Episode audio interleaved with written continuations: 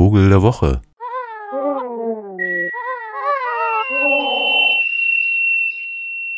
Ja, und so langsam ist es Zeit, denke ich, den Urlaubssack mal zuzumachen. Aber das mache ich natürlich mit einem wirklich grandiosen Vogel.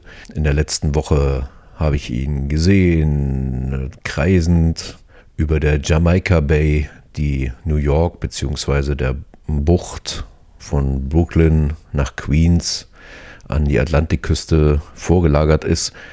Und das war natürlich ein schöner Abschluss für meine kleine New York-Reise. Aber warum nun Vogel der Woche? Weil wir ja lange nicht mehr uns damit beschäftigt haben, warum eigentlich Vogelabbildungen dann doch so stark in den Alltag eingreifen und stärker als der Weißkopfseeadler ist das wohl kaum einem Vogel gelungen, jedenfalls einem, einer konkreten Vogelart. Der Adler ist ja gemeinsam mit dem Löwen das generell so in der Wappenkunde der Heraldik das meistverwendete Symbol am bekanntesten eben der Seeadler im Staatswappen der USA, der es dort schon seit 1782 schmückt, als er mit ausgebreiteten Flügeln in das Great Seal übernommen wurde.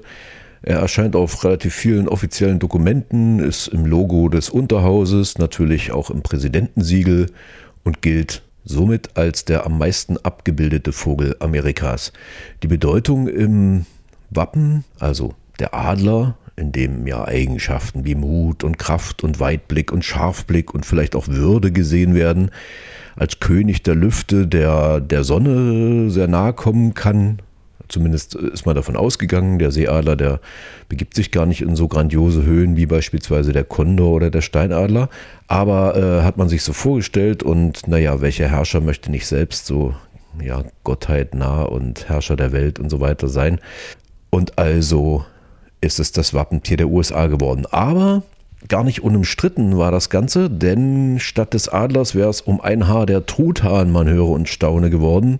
Ein Gegner des Adlers als Wappentier, Benjamin Franklin, der schrieb, der Vogel hat einen schlechten moralischen Charakter, wie die Männer, die stehlen und rauben. Er ist einfach ein armseliger Vogel. Der Truthahn wäre ein viel respektablerer Vogel, auf jeden Fall der wahre Eingeborene Amerikas.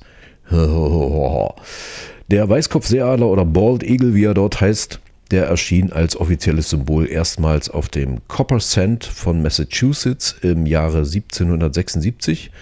Ist auch heute noch auf vielen Münzen, also wie dem Silver Dollar, dem Half Dollar und auch dem Quarter und auch auf den Goldmünzen, die nach ihm Eagle, Half Eagle, Quarter Eagle und Double Eagle heißen, drauf.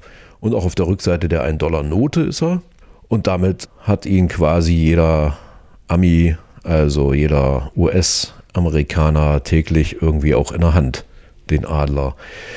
Dabei war er fast ausgerottet in den 60er Jahren, während man davon ausging, dass also zur Zeit der Einführung dieses Symbols sozusagen im 18. Jahrhundert es noch rund 500.000 in der USA weit verbreitete, dieser weit verbreiteten Vogelart gab, war das 1960 weniger als 500 Brutpaare. Das lag nicht nur daran, dass er legal und illegal abgeschossen wurde, äh, zumindest im 19. Jahrhundert relativ viel, sondern es lag vor allen Dingen am DDT, diesem Pestizid, was ja auch hierzulande zu dramatischen Bestandseinbrüchen geführt hat bei Seeadlern, bei Wanderfalken, die ja auch fast ausgerottet waren in Deutschland. Und als das dann verboten wurde, ging es wieder aufwärts. Gleichzeitig gab es also schon Schutzmaßnahmen für den Weißkopfseeadler, weil er ja nun mal irgendwie das Symbol nicht war und so weiter.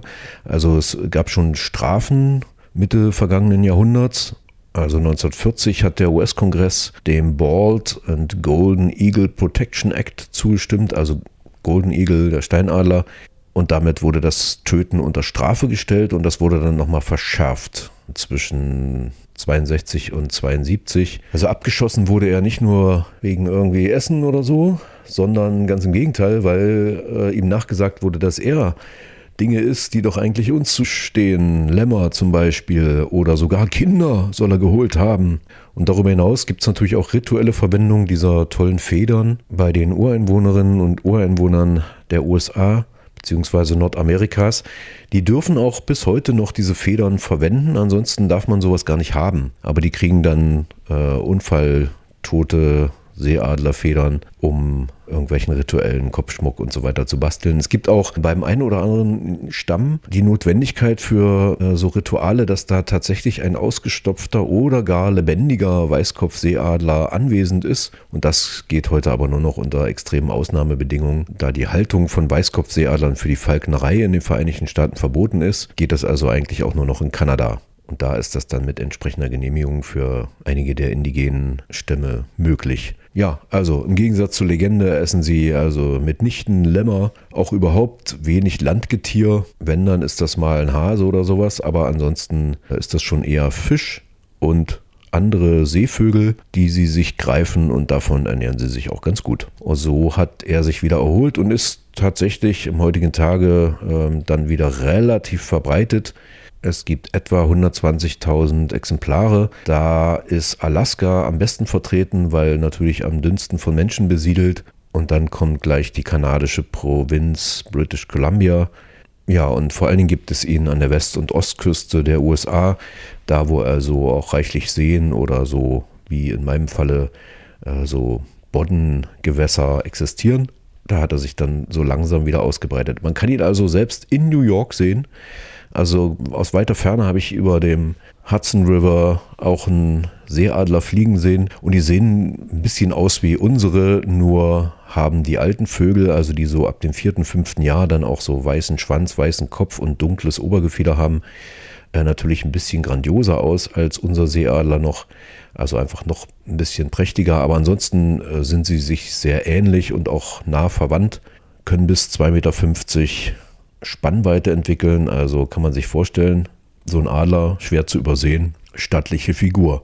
Und damit war das ein schönes Urlaubsabschiedsgeschenk äh, für einen Ornithologen mit diesem grandiosen Blick auch noch über die Bay auf Manhattan. Das war ein schönes Schlussbild und damit ist aber auch gut mit Urlaub der Vogel der Woche, der Symbolvogel der USA, der Weißkopfseeadler. Machen Sie es gut, schöne Woche.